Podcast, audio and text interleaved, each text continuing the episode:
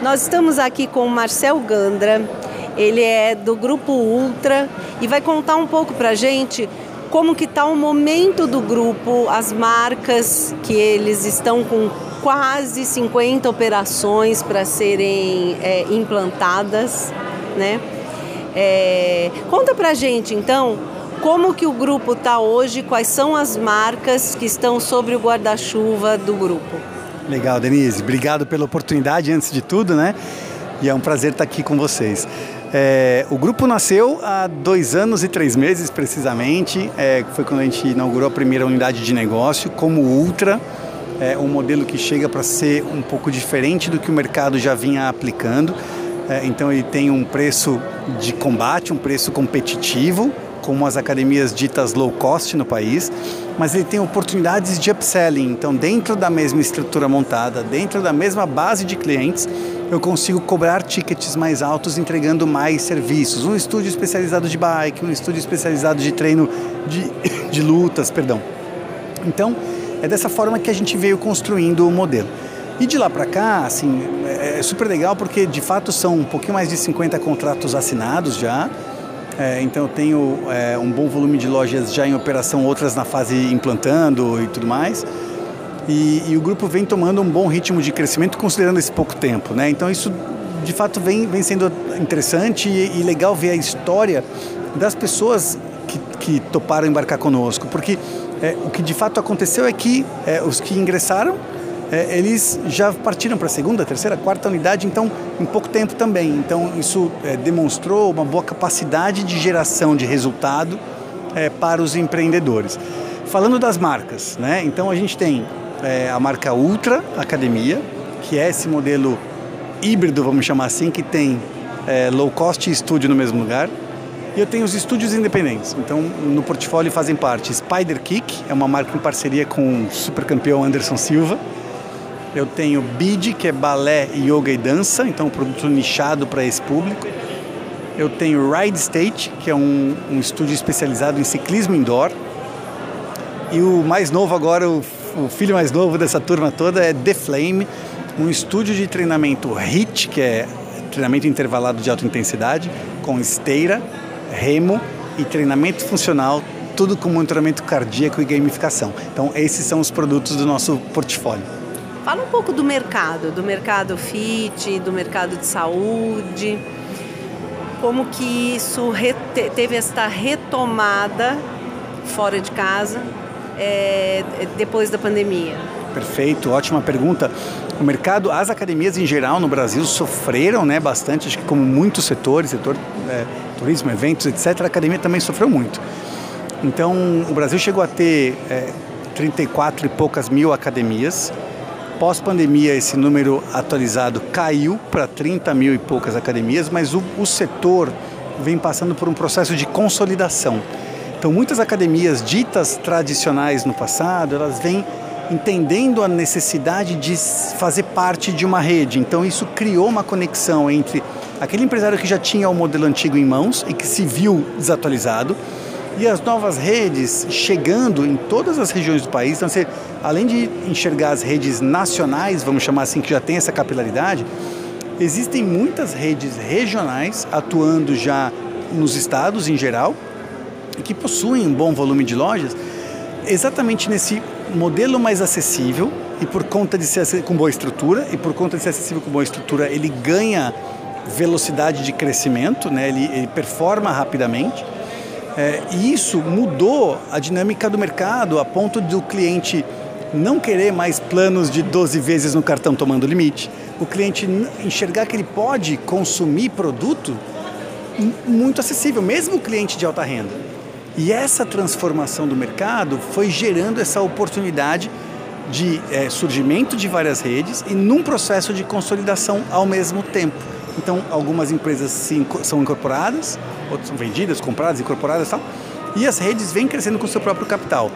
Parte desses grupos que vêm crescendo regionalmente ou nacionalmente já são investidos de fundo de investimento, né? Parte possuem e recebem candidatos, empresários, franqueados, investidores para ajudar a tracionar esse crescimento. Então, o mercado está bastante pautado nesse conceito do preço acessível, mas é óbvio, como tudo, todos os mercados, tem a outro extremo, o outro extremo.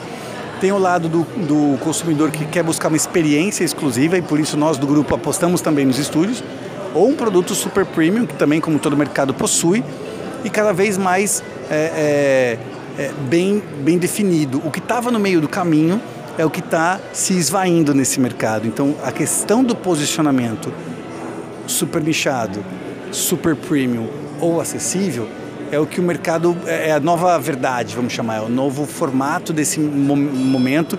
E o pós-pandemia é, fez as pessoas no começo consumirem um pouquinho do online e isso depois é, voltou para necessidade física, né? Somos seres humanos, a gente quer relacionamento e tudo mais. Então, é, no final, a volta foi muito boa. O período foi muito difícil, mas a volta tem sido muito boa, porque houve um aprendizado, acho que de todas as empresas e uma diversificação.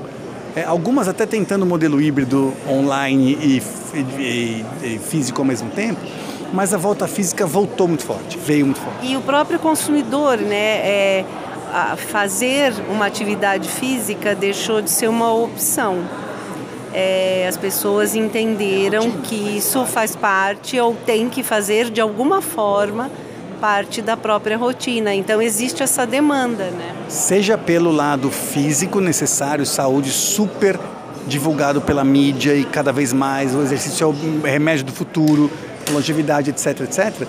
Seja para um equilíbrio mental, porque no pós-pandemia as pessoas sofreram demais com isso também. Então para que ela tenha simplesmente o momento dela. Não importa necessariamente o resultado estético daquele exercício, mas importa o momento que ele desligou o 220, a chave que fica lá o tempo todo, para cuidar dele. E, e, aquilo trouxe uma série de oportunidades para o setor. Né? Então você vai, ainda vai ver uma diversificação de produtos, produtos nessa esfera body and mind surgindo agora fortemente de novo exatamente porque o mercado quer o exercício, seja pelo resultado, pela parte física, seja também por essa parte mental, né? É um complemento. E essa experiência que o cliente tem dentro de uma Spa de Kick ou dentro de, um, de uma academia ultra, é, dentro da Ultra vocês têm o Store in Store dessas outras marcas? Exatamente. Essa também, talvez esse seja um dos maiores diferenciais que a Ultra trouxe para o mercado. Então, mais do que oferecer um modelo é, low cost, ter o Store Store me permite é, o upselling, me permite aumentar o ticket para cada cliente, já tem uma base volumosa instalada é, e gera uma sensação de pertencimento maior. Um orgulho de pertencer à tribo que pedala, um orgulho de pertencer à tribo que faz o Maitai, um orgulho da tribo da dança. Então, isso é uma sensação que, para o modelo low cost de academia, se perdeu um pouco, ele deixou de existir lá atrás nos modelos tradicionais da academia. Então, existiam as tribos das academias, da, da, da marca X, Y, Z. É, a Ultra tem tentado buscar um espaço que a gente percebeu ter sido perdido no passado. Então, quando você cria o Story in Store, você cria a comunidade. E aquilo é muito forte. As pessoas é, é, estimulam umas às outras para que elas possam fazer atividade coletiva ao mesmo tempo, em conjunto, tal, tal, e aquilo gera oportunidade para o consumidor de relacionamento e, obviamente, para os empresários que estão conosco. Então, tá, tá aí, acho que talvez você fez uma pergunta que me deu o gancho para apontar o maior diferencial do grupo. Exato. E eu, tudo bem, eu quero investir nesse segmento, entendi que é uma tendência, de, que tem uma tendência de crescimento esse, esse mercado. Quanto é o mínimo de investimento qual é o perfil desse franqueado que vai performar na família Ultra? Legal, ótima pergunta também. Considerando que eu tenho em Ultra, nas lojas maiores, um modelo retrofit, eu tenho até uma herança de empresários que já eram empresários do setor, então isso existe também no nosso modelo de retrofit. Mas o que acabou acontecendo, a gente conseguiu atrair logo na largada no pós-pandemia, onde os juros à época do a época de pandemia, os juros estavam super baixos no país. Então tinha muita gente de outros mercados querendo investir em economia real, querendo ter negócios, empreender, etc. Foi, foi legal, não à toa o franchising se sustentou, conseguiu segurar e tal, porque trazia outras oportunidades de diversificação. O que a gente percebeu é que o perfil do franqueado hoje, ele, é, ele já entra com essa ideia de é, entender que nossa diferenciação está em buscar a majoração de ticket e a rentabilidade. É, como toda franquia é sempre bom e para nós franqueador é ótimo quando a gente enxerga o perfil do franqueado que quer ficar no balcão, que quer ficar na loja, conhecer e tudo mais. Mas Denise, por demanda, a gente acabou abrindo a opção do sócio investidor, porque esse mercado, especialmente financeiro, que busca diversificação e que a gente acabou se conectando, então parte pelo nosso histórico anterior, parte é, pelo próprio surgimento da Ultra como inovação, num momento em que as pessoas procuravam novos negócios, a gente atingiu um público puramente investidor. E isso para nós foi um desafio para que rapidamente a gente conseguisse constituir uma modelagem que eles pudessem participar. Então, ao mesmo tempo que eu cresço e eu sou essencialmente franchising, eu também decido por, par, por vezes participar de algumas unidades coparticipar para que eu estimule aquele investidor que quer ter a segurança de alguém que saiba operar.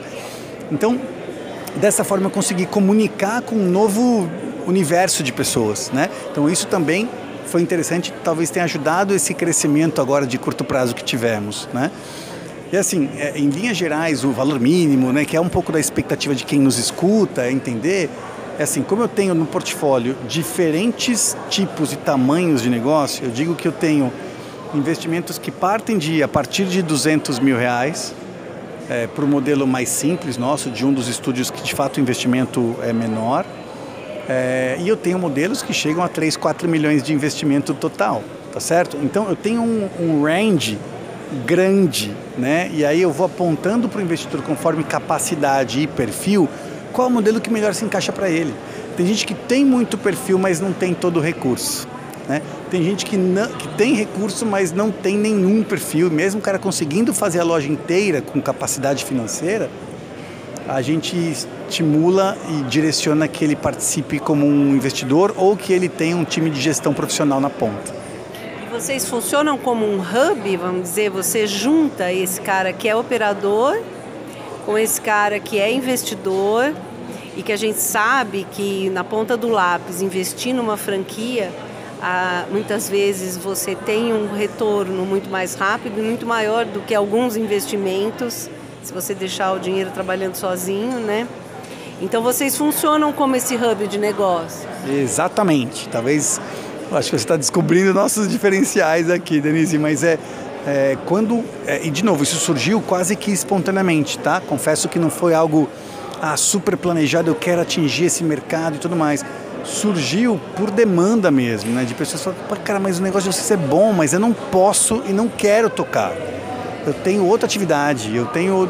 Mas eu tenho recurso, eu quero investir, eu acredito, eu estou vendo, eu vejo a história de vocês, tá, vamos fazer alguma coisa em conjunto. E aí surgiram de fato algumas oportunidades, onde a gente coparticipou da unidade, é, e chegou a surgir oportunidade onde a gente lembra que eu falei que eu tenho retrofits também, então eu cheguei a direcionar investidores para esses é, é, para essas empresas que tinham muito potencial e que precisavam desse match entre o, o, o investidor e o operador.